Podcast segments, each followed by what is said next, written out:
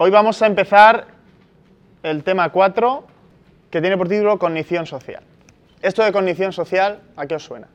Cognición es un poco mm, cognitivo, mente, ¿eh? un poco cabeza, mente, todo un poco lo que puede estar pasándonos o sucediéndonos en la cabeza. Y social, pues mundo social, interacciones, personas con las que nos relacionamos, cosas que suceden en nuestro día a día.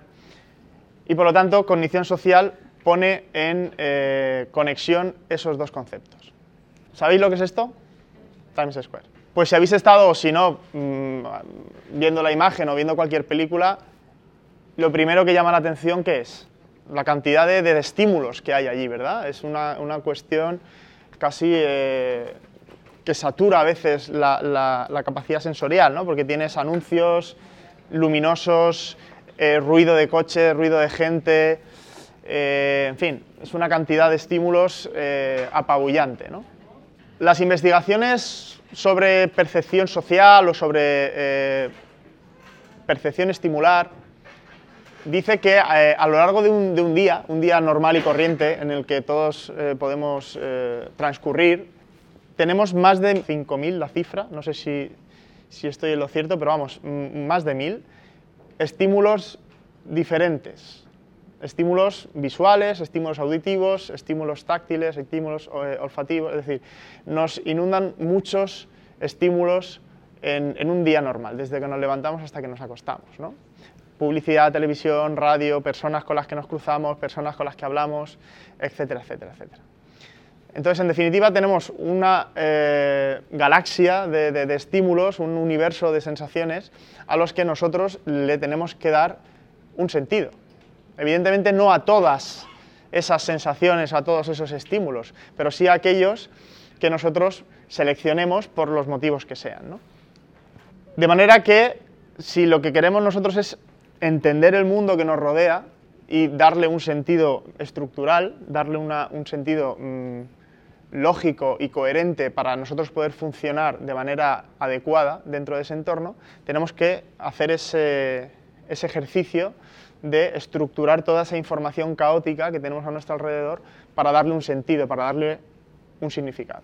Y dentro de ese ejercicio de estructuración de la realidad, tenemos que ajustar nuestras capacidades a las demandas del ambiente, ¿verdad?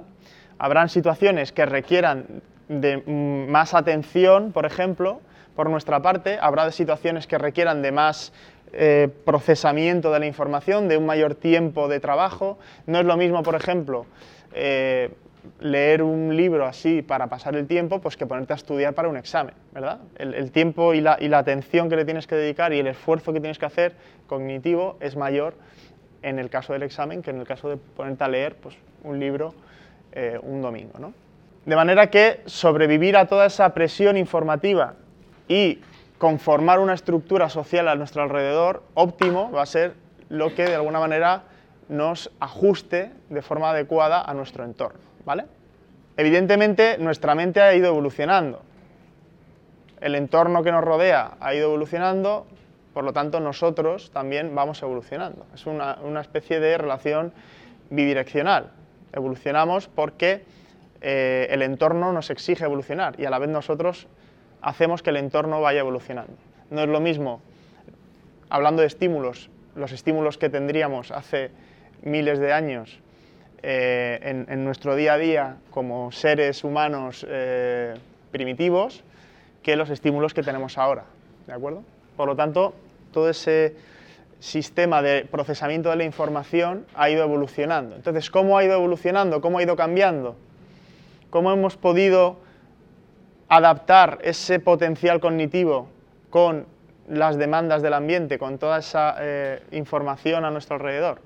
Bueno, pues eso es un poco lo que estudia la cognición social y es lo que vamos a ver durante este tema. Cómo atendemos, cómo interpretamos, analizamos recordamos y empleamos la información para elaborar juicios y realizar acciones, realizar conductas. Acordaos de cuando vimos el ejemplo de, bueno, pues vemos una situación, entonces lo que estudia la cognición social es cómo percibimos esa situación y cómo reaccionamos una vez hemos procesado esa información. ¿vale? Entonces, ¿qué es lo que sucede en nuestra cabeza, en nuestra mente, desde que percibimos algo y realizamos algún tipo de conducta? Para estudiar eso, desde la cognición social se han planteado cuatro hipótesis de trabajo. La primera es que las conductas no son respuestas al medio, sino que surgen como resultado de una interacción entre las conductas eh, que ya tenemos, es decir, la información previa y las informaciones nuevas que vamos adquiriendo. La segunda sería que la racionalidad humana no es producto de la lógica, sino del uso de heurísticos, que son eh, atajos mentales. Luego, ahora lo veremos más en profundidad. La tercera, que sería motivos, afectos y emociones, son indispensables para lograr la racionalidad humana. Y la cuarta, que es los aspectos no conscientes y automáticos, son una parte importante del escenario responsable de la conducta. Vamos a ir viendo cada una de estas hipótesis eh, un poco más en detalle, sin desarrollarlas muy en profundidad, porque si no sería demasiado tedioso, pero sí un poco para que tengamos una idea general de las diferentes hipótesis. La única en la que no vamos a entrar mucho va a ser la tercera hipótesis, porque ya hay un tema eh, dentro de la programación, dentro del plan docente, que va a tratar en profundidad el tema de la gestión emocional, que es el tema 10. Primera hipótesis, recordamos, las conductas humanas no son respuestas al medio, sino que surgen de la interacción entre la información previa con la información nueva. Ya hemos hablado de que nosotros percibimos una realidad social que está supeditada precisamente a nuestro punto de vista, a nuestra percepción. Cada uno de nosotros tiene unas expectativas, tiene unas experiencias, en definitiva, tiene una historia personal detrás, creencias, actitudes, etc. Y todo eso le va a hacer ver la realidad, entre comillas, de una forma o verla de otra. Por lo tanto, lo que estamos haciendo es construir significado de las cosas que vemos, de las cosas que percibimos. Todo eso que he dicho, que he nombrado, que ya vamos conociendo, expectativas, valores, metas, estereotipos, etcétera, nos están influyendo para ver esa realidad. De manera que una persona que tenga un estereotipo hacia un grupo y vea una acción llevada a cabo por ese grupo, le va a dar un significado, va a construir un significado sobre esa acción que es totalmente diferente de otra persona que no tenga ese estereotipo y ambas estarán viendo la misma realidad, pero estarán atribuyéndole características diferentes a la situación. ¿Por qué no somos conscientes? ¿Por qué nos cuesta ver que tenemos esas influencias? Fundamentalmente por tres motivos. Por un factor motivacional, tenemos unas expectativas que eh, nos ayudan a procesar las cosas de manera más ágil, de manera más eh, rápida, y reduce la incertidumbre de la situación cuando es una situación nueva. También por un factor perceptivo. Los datos de la realidad se ven, entre comillas. Es decir, yo veo algo y, digo, esto, esto que estoy viendo es real porque, porque lo estoy viendo. Pero todo ese paquete que tenemos detrás de experiencias, de valores y de creencias es difícil de ver. De hecho, no se ve, no se ve físicamente. Entonces tienes que hacer un esfuerzo cognitivo para ser consciente de todo eso que tienes detrás. Y también por un factor epistemológico, y es que eh, en realidad no buscamos la verdad ni poner a prueba nuestras creencias, ¿eh? porque sería una forma de estar un poco en contra de nuestra eh, identidad personal, ¿vale? De manera que desde esta primera hipótesis se estudia cómo manejamos esa información nueva que vamos descubriendo con la interacción, con el día a día con otras personas, con esa información previa, ese conocimiento que ya teníamos almacenado. Y fundamentalmente hay dos tipos de procesamiento, según esta hipótesis, el de arriba abajo y el de abajo arriba. Vamos a verlo más en detalle con un gráfico. El procesamiento de arriba abajo iría desde el perceptor hacia el medio partiendo de los conocimientos previos, de las eh, informaciones previas que ya, que ya tenemos, hacia las informaciones nuevas. Y el procesamiento abajo arriba sería al contrario. Partiríamos de esa información nueva, de las características del estímulo, e iríamos subiendo hacia lo que ya teníamos almacenado, lo que ya conocíamos. ¿vale? Por lo tanto, en el procesamiento de abajo arriba vamos desde la información, información nueva, hacia los niveles más altos de análisis perceptivo. Vamos integrando esa información nueva con la información previa que ya íbamos teniendo. Es habitual en situaciones poco familiares, donde no hay información relevante, y también cuando los estímulos son claros y se perciben sin ambigüedad. En el otro lado tendríamos el procesamiento de arriba abajo. Partiríamos de la eh, información previa, de los conocimientos previos, y iríamos bajando hacia las características del medio. Normalmente hay una armonía entre ambos procesamientos. ¿eh? No realizamos eh, al 100% un tipo de procesamiento o otro tipo de procesamiento en una situación, sino que vamos alternando ambos tipos de procesamiento. Las expectativas simplifican la actividad cognitiva y exigen menos recursos para analizar esa información. Por ejemplo, ¿qué ocurre cuando leemos una novela? Según este procesamiento. ¿Qué sería un procesamiento de arriba a abajo? De conocimientos previos y eh, información previa hacia información nueva. Primero, antes de nada, lo más básico es leemos porque, porque hemos aprendido que esos símbolos tienen un significado.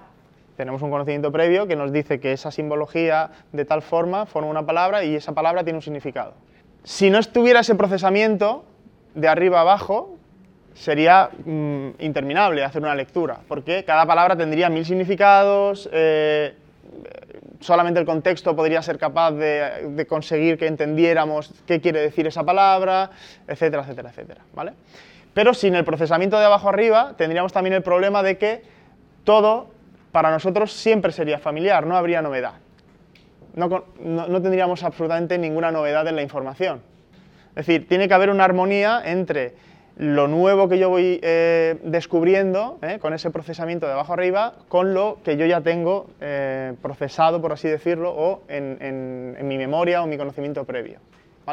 De la conjunción de esos dos procesamientos surge, según esta primera hipótesis, surge ese procesamiento de la información social. Por ejemplo, personas que tienen problemas para utilizar esos procesamientos son los eh, amnésicos, por ejemplo. La dificultad para activar simultáneamente esas estrategias hace que, pues a lo mejor, todo para ti sea nuevo. ¿Eh? Las personas que tienen amnesia, creo que es la retrógrada o la anterógrada, no estoy seguro, es personas que, tienen eh, dificultad para aprender cosas nuevas o retener información nueva. ¿Habéis visto la película de Memento? Es una película donde hay una persona que se va tatuando en el cuerpo las cosas para que no se le olviden. Porque tiene eh, una memoria de 5 minutos. Entonces, a los 5 minutos, para él es todo nuevo. Puede estar sentado alguna persona y mm, ¡pum! se olvida de quién es esa persona y vuelve a ser una persona nueva para él. ¿no? Es esa incapacidad para eh, activar simultáneamente esos dos procesamientos. ¿vale? Bien, en el ámbito social, las expectativas que tenemos hacia los demás que hemos elaborado con eh, conocimientos previos, con encuentros que hayamos podido tener antes con esa persona, con conocimientos que tengamos del grupo en el que nosotros metemos a esa persona y le atribuimos una serie de características, etc. Se activan por recuerdo, por inferencias, que es lo que estoy diciendo, o asociaciones y actúan como hipótesis ¿eh? y nos sirven para diferenciar qué conductas de esa persona tienen ¿Qué significado?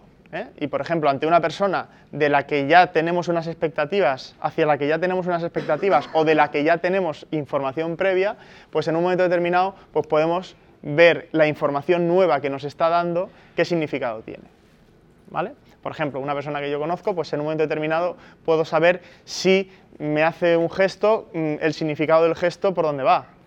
O me, o me hace una broma y a lo mejor es una broma graciosa sin ningún tipo de intención o a lo mejor pues me lo ha dicho con un tono un poco más irónico y ya sabes captar un poco la ironía de la gente. Una persona a la que no conoces Nunca os ha pasado de decir, pero ¿me lo estás diciendo en serio o no me lo estás diciendo en serio? No sabes hasta qué punto es irónico, no es irónico. Lo que os decía, hay dos modelos dentro de esta primera hipótesis, dos modelos principales que vienen a explicar un poco cómo funciona ese procesamiento. El primero que es el modelo secuencial sobre percepción social y el segundo que es modelo de procesamiento en paralelo. ¿vale? Vamos a verlos rápidamente sin eh, profundizar demasiado para que no sea muy pesado. Pero lo vais, yo creo que lo vais a ver claro, porque son, son sencillos. Dentro de la primera hipótesis, este modelo nos dice hay cinco etapas que siguen una secuencia lineal, se van activando de forma lineal, ¿vale? desde la primera hasta la quinta y poner en interacción esa información categorial, que sería información de arriba a abajo, ¿vale? Yo ya tengo un conocimiento previo sobre una categoría, ¿vale? Y sé lo que hay dentro de esa categoría, cómo eh, encajar a diferentes personas dentro de una categoría en función de sus características. Con la información individual que viene del estímulo, elementos particulares del estímulo que me hacen eh, obtener información. Primera etapa, una persona ve a alguien, ahí empieza el proceso de percepción. La primera reacción es categorizarla. ¿Cómo la categorizo? En función de las claves físicas. Yo veo a una persona y digo, pues esta persona es, por ejemplo, yo veo a una persona eh, que va de negro, ¿eh? así la veo de lejos, ahí con el pelo largo, y digo, ah, mira, pues un heavy, ¿no? Si la persona carece de interés, para mí, el proceso termina ahí. Yo la he categorizado, digo, un heavy, ya está. Está en la categoría heavy. Es decir, es una persona ejemplar de la categoría que he activado. Si veo a, un alemán, pues digo, ah, mira, un alemán. Lo que sea, ¿vale? En función de las características que yo vea de esa persona y que yo la eh, pongo dentro de una categoría. Si estoy interesado y presto más atención a esa persona, voy viendo nuevas informaciones. Si las nuevas informaciones me permiten confirmar la categorización que he hecho en la primera fase, la primera etapa, directamente digo, vale, esta persona es un heavy, es un alemán o lo que sea. Es decir, imaginaos que yo veo a esa persona que viene de negro con el pelo largo tal, la sigo mirando porque me llama la atención por cualquier detalle de la camiseta o de lo que sea, y sigo analizando detalles de su indumentaria, ¿vale? Y esa, esa información nueva que yo estoy analizando me, me reconfirma me vuelve a confirmar que sí, que esa persona pues parece que es heavy, ¿no? Es decir, vale, está dentro de esa categoría. Si esa categorización no confirma esa nueva información, si donde yo he puesto a esa persona en la categoría no confirma la nueva información que yo estoy viendo, imaginaros que veo cosas que de repente no me encajan con esa categoría previa que yo tenía de heavy. ¿eh? Pues a lo mejor tiene una cresta o a lo mejor se acerca más y veo que la camiseta negra no es de un grupo heavy, sino que es de otra cosa, pero, ¿vale? Entonces voy viendo cosas, voy viendo información nueva que a lo mejor no controlo bien o que no conocía bien, ¿no? Sobre esa categoría. Entonces voy buscando nuevas categorías o subcategorías hasta que encuentre el que mejor se encaje con esa persona. Entonces habría recategorizado a esa persona. En la etapa 5, si la recategorización sigue siendo poco útil o irrelevante, entonces ya me fijo punto a punto en elementos individuales, procesando elemento a elemento a esa persona y tratando a ese individuo como individuo único, como individuo ejemplar, como individuo de la categoría. Por ejemplo, ¿qué veis ahí? Una niña muy, muy mona y ¿qué dirías? Una niña china que está comiendo pues pasta, ¿no? Ya hemos categorizado y hemos dicho, bueno, pues es una niña china, ¿no? ¿Por qué hemos categorizado que esto es una niña china? Nos hemos fijado en los rasgos, ¿verdad? Hemos dicho, bueno, pues tiene los ojos eh, achinados, el pelo oscuro, lleva un kimono, ¿eh? está comiendo con unos palillos. Es decir, vamos viendo elementos y categorizamos, ¿vale? Imaginaos esta otra imagen. Ya no está tan claro no son indonesas. Pero ya, a ver, el mismo, mismo procesamiento de la información, es decir, nos fijamos y a lo mejor decimos en un primer, eh, pues son chinas o son indonesas, y de repente dices, me fijo un poco más y empiezo a ver cosas que a lo mejor no encajan del todo con esa categoría y sigo viendo información. A ver, pues ese gorro, ¿de qué me suena? Eh, eh, a ver los rasgos, tiene la piel más morena, te vas fijando en otra información, ¿vale? Hasta que al final encuentras la categoría, o el subtipo dentro de la categoría. ¿vale? Son chinas también, son de una etnia concreta eh, que está cerca de, Laos, de Vietnam y tal, que no recuerdo el nombre, no sé si era Juní o Juení o algo así. Es una etnia china. Bien, ese del primer modelo. El segundo modelo está configurado por nodos, como mm, globos, por así decirlo, de atributos, rasgos, conductas, personas, que están conectados con unas líneas. Esas líneas son o más gruesas o más finas. Y lo que representan esas líneas son conductividad, como si fueran cables eléctricos. ¿vale? Las gruesas o las positivas tienen alta conductividad, potencial excitatorio, y las finas o negativas tienen baja conductividad o potencial inhibitorio. Por ejemplo, el gráfico clásico del estudio de estos señores decía, imaginad un hombre blanco europeo viendo a un eh, hombre eh, afroamericano realizando una conducta de empujar a alguien. ¿no?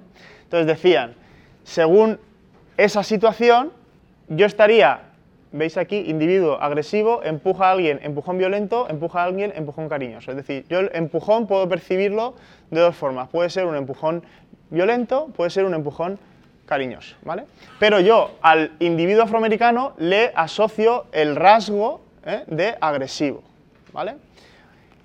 Y empujón violento, si os fijáis, tiene una línea gorda positiva hacia agresivo, que quiere decir que está, entre comillas, cargando ¿eh? positivamente este rasgo, el rasgo de agresivo, está excitando ese nodo.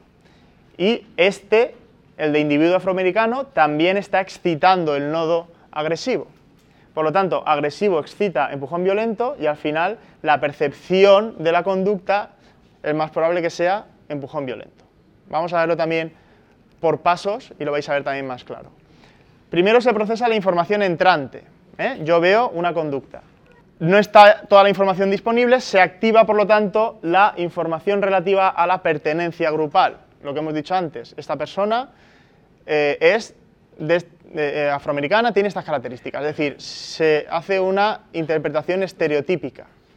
Hay un estereotipo y se le atribuyen unas características estereotípicas. La activación de una u otra dependerá de la saliencia contextual de la información, la singularidad de la conducta observada, la información previamente activada, metas o motivos y grado en que la información da significado. Es decir, mis expectativas, mis creencias, el cómo yo haya vivido, eh, por ejemplo, experiencias pasadas con una situación similar, todo eso va a estar haciendo que yo esté activando esos nodos, esté activando esa información estereotípica. Cuando se activa la categoría aplicable a la persona, por ejemplo, es afroamericana, se bloquea la búsqueda de categorías relevantes alternativas. Directamente ya he activado ese nodo y ese nodo a su vez activa el resto de nodos en los que está eh, conectado de manera positiva y por lo tanto ya no busco categorías alternativas.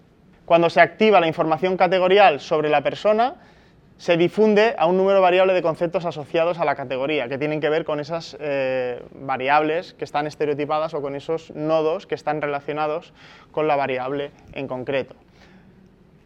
En función de cómo estén relacionadas con ese potencial excitatorio o inhibitorio, habrá un eh, aumento de la conductividad o una disminución. Por lo tanto, lo que determina el significado de la conducta, lo que el perceptor, la persona que ve la conducta, va a acabar atribuyendo, va a acabar diciendo esto ha sido por esto o ha sido por lo otro, está en aquellos nodos que se relacionan con un mayor potencial, con una mayor conductividad. Los pasos son automáticos, aunque se pueden controlar.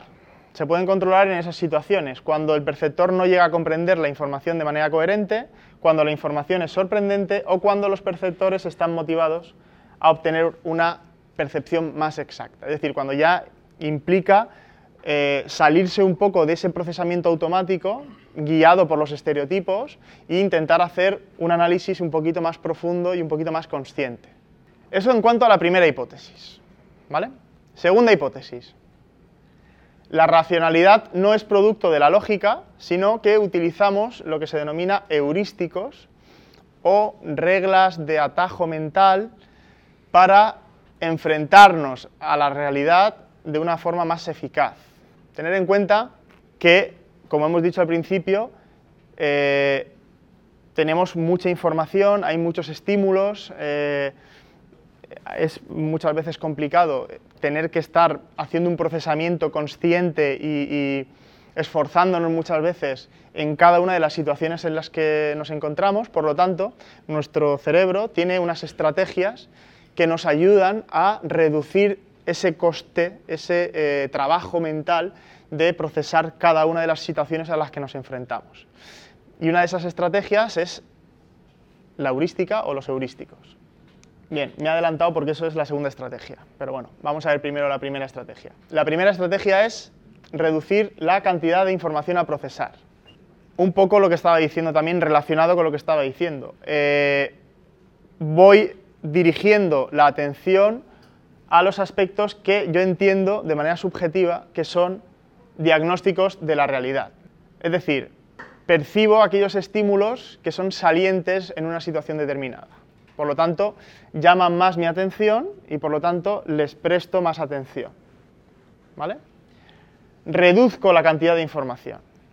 Por ejemplo, ¿qué situaciones tienen estímulos salientes?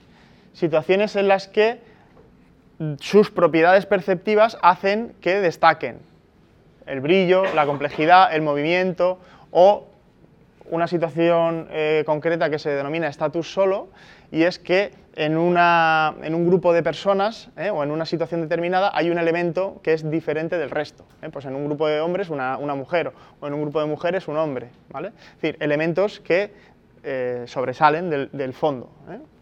Estímulos que contrastan con lo que yo espero de la situación, con mis expectativas o con el conocimiento previo que yo tengo en situaciones eh, de esas características.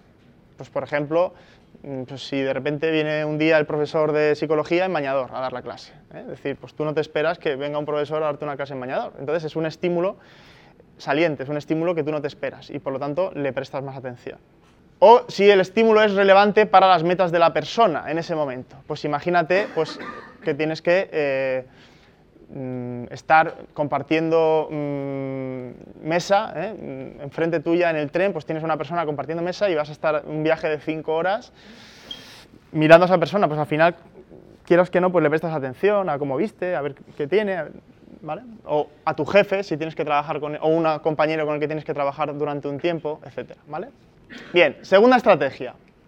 Aquí sí que es lo que os estaba comentando de los heurísticos. Reducimos los recursos de procesamiento utilizando reglas sencillas para eh, organizar toda esa información. ¿vale? Son, por lo general, reglas eficaces desde el punto de vista que eh, el tiempo resultado es positivo, la mayoría de las veces, aunque también veremos que otras veces se pueden producir sesgos en el procesamiento, en la percepción de la realidad pero por lo general suelen funcionar bastante bien, ¿eh? la mayoría de los heurísticos. Hay muchos heurísticos, nosotros nos vamos a centrar en los tres que más se han investigado y de lo que más se ha podido comprobar en el campo científico, eh, que son tres, el de representatividad, el de disponibilidad y el de anclaje. Vamos a ver primero el de representatividad. Según este heurístico, que como digo son atajos en el procesamiento de las situaciones, ¿vale? Hacemos juicios sobre categorías en vez de usar todos eh, los datos disponibles sobre, sobre, esa situación. Y por lo general eh, lo que hacemos es utilizar la comparación ¿eh? por similitud en función de lo que estamos viendo, cómo se ajusta a la categoría de origen que nosotros entendemos que estaría recogiendo ese elemento. Es decir, yo entiendo que es más probable lo que es más representativo. Vamos a ver con un ejemplo. Si vosotros veis en el hospital a una chica de estas características, ¿qué, pensáis? ¿Que es un médico o que es una enfermera? Luego respondo, ¿eh? ¿eh? Imaginaos que yo os describo a una persona y os digo, mm, José es valiente, es sociable, es extrovertido, es altruista, es osado y es risueño. Y vosotros tenéis que decirme qué probabilidad hay de que José sea un aficionado a la lectura o sea un aficionado al alpinismo. Bien, ¿qué número es más probable que salga en la lotería el 57, el 57628 o el 12345. Ambos son ejemplos, ambos, son ejemplos de procesamiento heurístico eh, según el, el heurístico de representatividad. ¿Por qué? ¿Por qué pensamos, si vemos a una persona así, que es más probable que sea un médico? Porque sus características nos hacen pensar en la categoría de médico, ¿vale? En realidad es más probable que sea enfermera, por una cuestión simplemente matemática, porque en un hospital hay más eh, porcentaje de enfermeras que de médicos, ¿vale? Igual, igual que, o celadora, igual que en el caso de eh, José, es más probable, a pesar de estas características de personalidad, de estos rasgos, es más probable que sea aficionado a la lectura que sea aficionado al, al alpinismo. Si estamos hablando de probabilidad, es más probable que sea aficionado a la lectura. ¿vale? Porque, porque hay más lectores que alpinistas. Es decir, el hecho de que tenga un atributo como por ejemplo osado o como por ejemplo eh, valiente no quiere decir que sea más probable que sea alpinista. ¿Vale? Es decir, son ejemplos en los que nuestra mente utiliza un atajo, en lugar de hacer un, análisis eh, en profundidad de todos los estímulos, de toda la información que podemos tener a nuestra disposición, directamente hacemos un ahorro de procesamiento. Cuanto más típico es un caso concreto respecto del modelo que tenemos en nuestra mente, pues más probable es que hagamos esa asociación. ¿Vale? En la lotería igual. Eh, son, ambos son igual de probables. Es, azar. ¿eh? Lo único que nosotros, en nuestra mente, eh, establecemos de alguna forma que el primer número es más característico de un número de lotería. Se parece más, digamos, a los números de lotería, a la categoría que tenemos en la cabeza. Esto es una secuencia lineal de números y por lo tanto nosotros pensamos que no es más probable que salga ese número, porque no tiene la forma, por así decirlo, entre comillas, de un número de, de lotería, ¿vale? Para nosotros es, es como si pusiera 00000. Dices, no, esto, esto no va a salir, pero en realidad la probabilidad es la misma. Bien, heurístico de disponibilidad. Según este heurístico, eh, contrastamos dos situaciones o evaluamos riesgos. Por ejemplo, si yo os digo, ¿Cómo es mejor, eh, cómo se veía mejor? ¿Antes con la peseta o ahora con el euro? ¿no? Por ejemplo. O si yo os digo, ¿qué es más probable? ¿Que, ¿Que te ataque un tiburón o que vayas por la calle y te caiga un trozo de un avión en la cabeza? Estimar la frecuencia o probabilidad de un suceso sin tener datos suficientes, ¿vale? Por lo tanto, la respuesta que nosotros damos está en función de lo rápido que viene a nuestra mente la información. Y por lo tanto entendemos que la información que nos viene más rápidamente a la mente, que la tenemos más presente en la mente, es porque es más probable. ¿De acuerdo? Si pensamos en lo del euro y decimos, pues ahora con el euro la vida es más cara, es porque tenemos más presente el euro, porque hemos ido a comprar eh, al supermercado y hemos dicho, esto es caro, o hemos ido a comprar ropa porque ayer hemos ido a comprar o porque hoy hemos ido a comprar. Y no pensamos en lo que yo podía haberme gastado en su momento con la peseta, ¿vale? Es decir, lo que más rápido nos viene a la cabeza es lo que tenemos más disponible. Y con el caso, por ejemplo, del ejemplo de- del tiburón, igual, pues en el momento en el que hay un ataque de un tiburón, la prensa, eh, los medios hacen, eh, digamos, le dan una, una mayor eh, representatividad al hecho, una mayor importancia, ¿no? Y al final se nos queda un poco la historia y, y nos viene más rápidamente a la mente si nos ponemos a hablar de probabilidades, cuando en realidad es más probable lo del avión. Entonces, si algo nos viene rápido es porque creo que tengo mucha información del mismo tiempo, ¿vale? Y eso no es así. ¿Qué información nos viene más rápidamente a la mente? La que está procesada recientemente, lo que he dicho del euro, la que ocupa un lugar privilegiado en la organización de la información, diferentes conceptos, marcas, cosas que tengamos de una forma muy concreta organizada en la memoria, eventos que conocemos personalmente más que otros que nos han contado, pues cosas que has podido vivir o cosas que has podido experimentar más que algo que te han podido contar, informaciones o eventos que han provocado emociones intensas y información concreta más que abstracta. Estas son eh, diferentes situaciones que hacen que la información venga más rápidamente a la mente y la tengamos más disponible, de ahí lo de heurístico de disponibilidad. Y por último, heurístico de ajuste y anclaje. Si yo os pregunto, por ejemplo, a ver, Nacho, eh, ¿cuánta gente vive en Ibiza? ¿Más o menos de 10.000? ¿Cuántas? ¿20.000? Vale. Y en Dresden, ¿cuántas personas viven? ¿Más o menos de 300.000? ¿Menos? ¿Cuántas? 200.000. 200.000. Bien. Hemos sido víctimas de este heurístico, que es el heurístico de anclaje. ¿Por qué? En Ibiza en realidad viven 132.637 personas y en Dresden vive 529.781. ¿Qué es lo que ha sucedido? Al tener un número de referencia, la variación que hemos hecho es mucho menor en el primer caso, porque el número es más bajo, que en el segundo caso, porque el número es más alto. Tenemos un punto de referencia y desde ese punto nuestros juicios se estiman en base a dónde estamos posicionados. Si yo no te hubiera puesto aquí 10.000, sino que te hubiera puesto 100.000, tu juicio hubiera sido igualmente más amplio. Hubieras dicho menos de 100.000 y a lo mejor me hubieras dicho 90.000 en lugar de 20.000, porque tienes otro punto de anclaje más alto. Son juicios cuantitativos en ámbitos inciertos, ¿vale? Entonces, ese punto de referencia nos sirve de ajuste, nos sirve de eh, punto de partida o punto medio donde empezar a valorar. ¿vale? Eso en cuanto a la segunda estrategia. Y la tercera estrategia, que sería reducir las demandas de procesamiento usando conocimientos previos. Aquí hay varias eh, explicaciones, yo voy a hablaros fundamentalmente de tres, de los modelos asociativos, que estaría relacionado un poco con lo que hemos visto de los nodos, es decir, conjunto de atributos que se van activando mutuamente, ¿vale? Yo tengo un atributo, un, estereotipo mm, sobre una persona y le, eh, le, atribuyo, vaga la redundancia, una serie de características. Entonces, cuando se activa una de ellas, pues más probable es que se activen el resto, porque están dentro de ese eh, modelo de asociación, ¿eh? como si fueran diferentes nodos.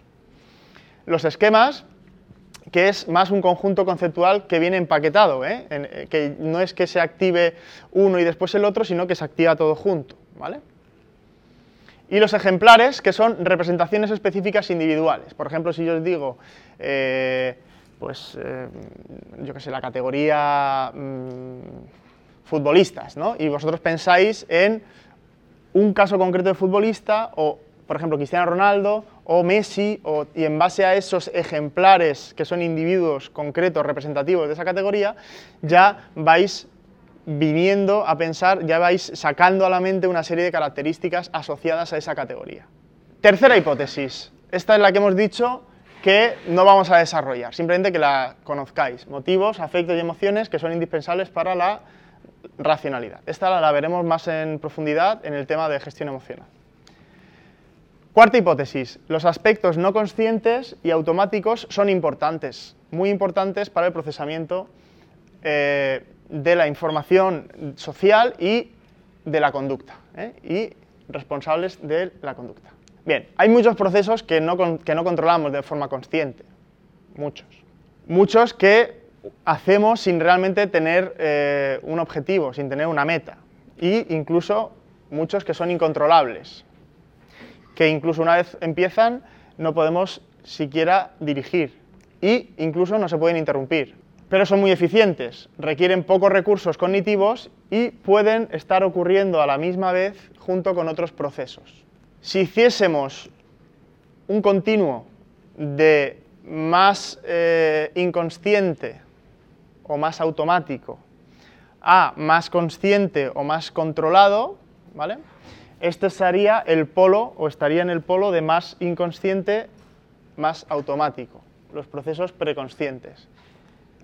Y vamos a ir pasando de ese polo más automático al más controlado, al más consciente.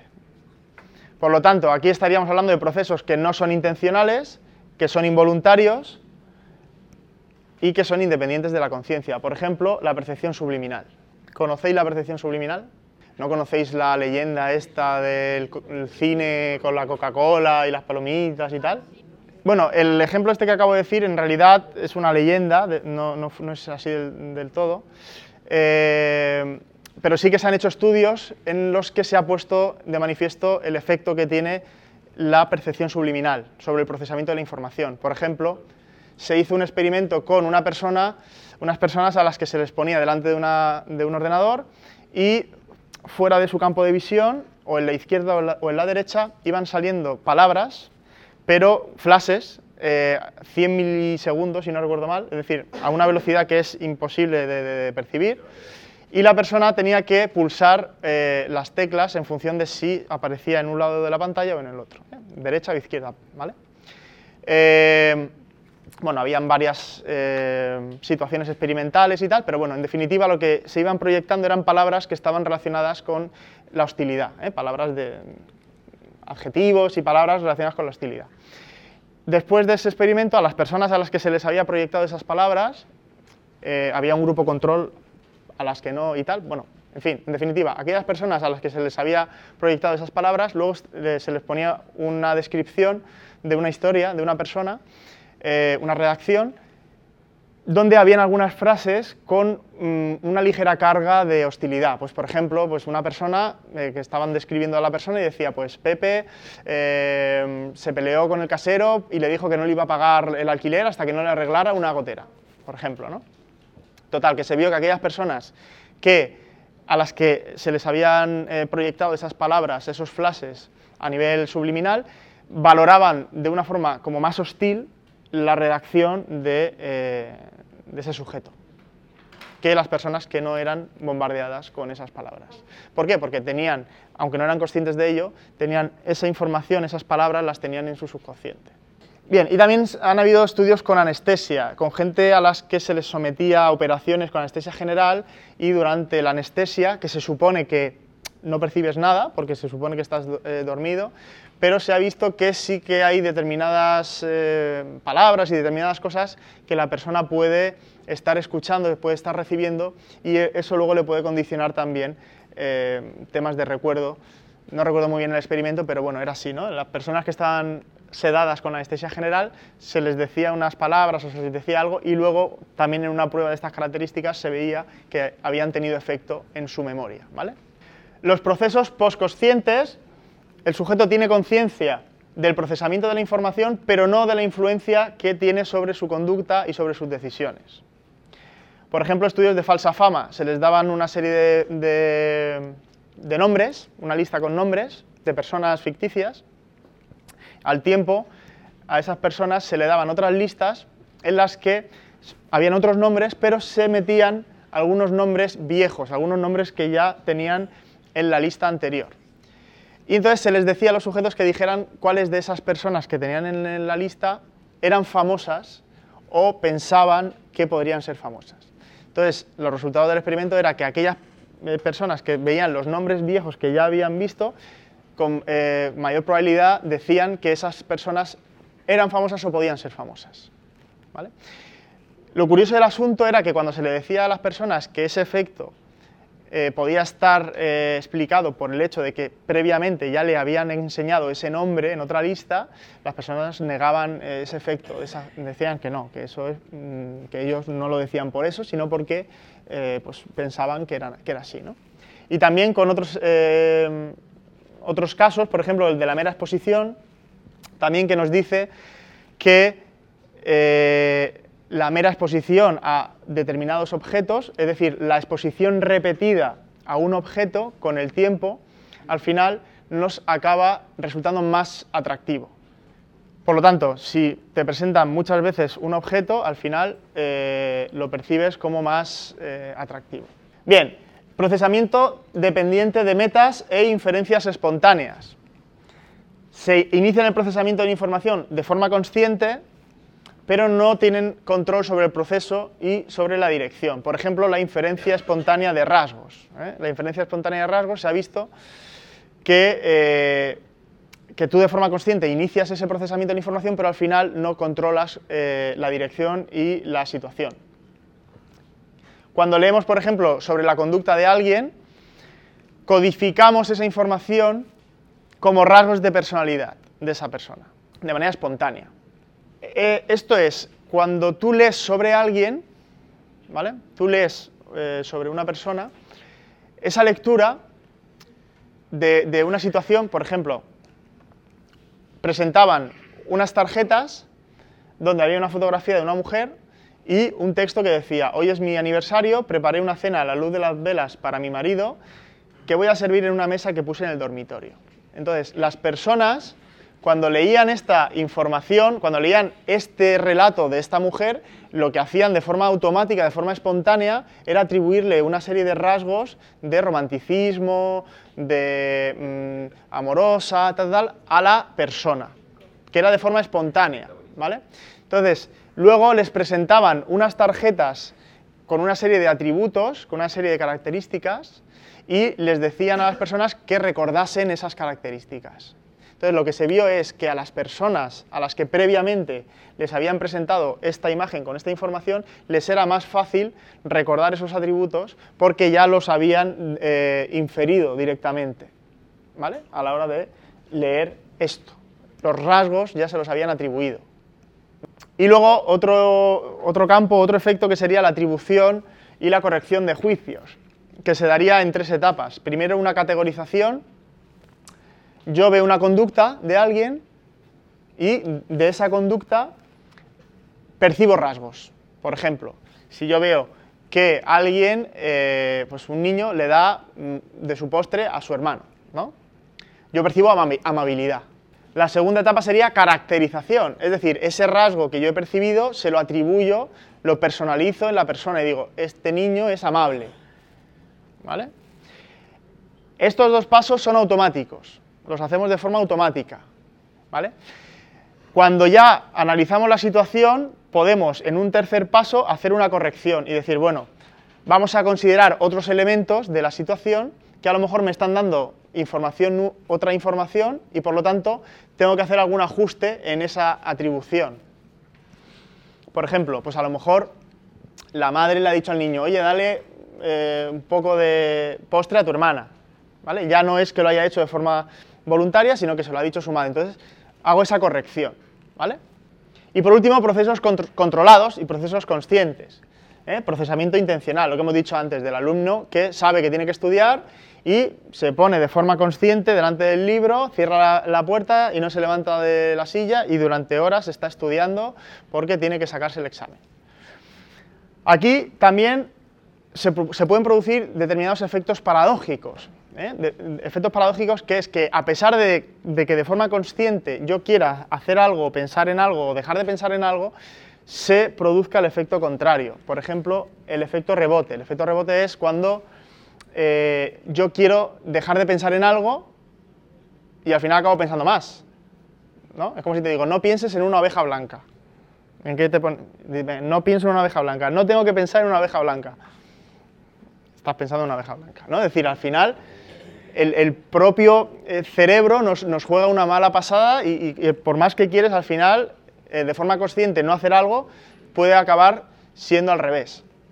O el pensamiento contrafactual, y es pensar en escenarios que fueran posibles, pero que no sucedieron. ¿vale? Por ejemplo, pues que vas a coger el autobús y de repente se te, va el autobús. Y entonces empiezas a pensar, si me hubiera levantado 10 minutos antes y en lugar de haber tomado el, zumo con la tostada, me hubiera ido directamente, hubiera cogido el autobús. Y seguro que si hubiera cogido el autobús, ahora no estaría aquí perdiendo el tiempo. Escenarios posibles ¿eh? que podrían haber sucedido, pero que no han sucedido. ¿vale? Eso es lo que se llama pensamiento contrafactual. Y hasta aquí el tema.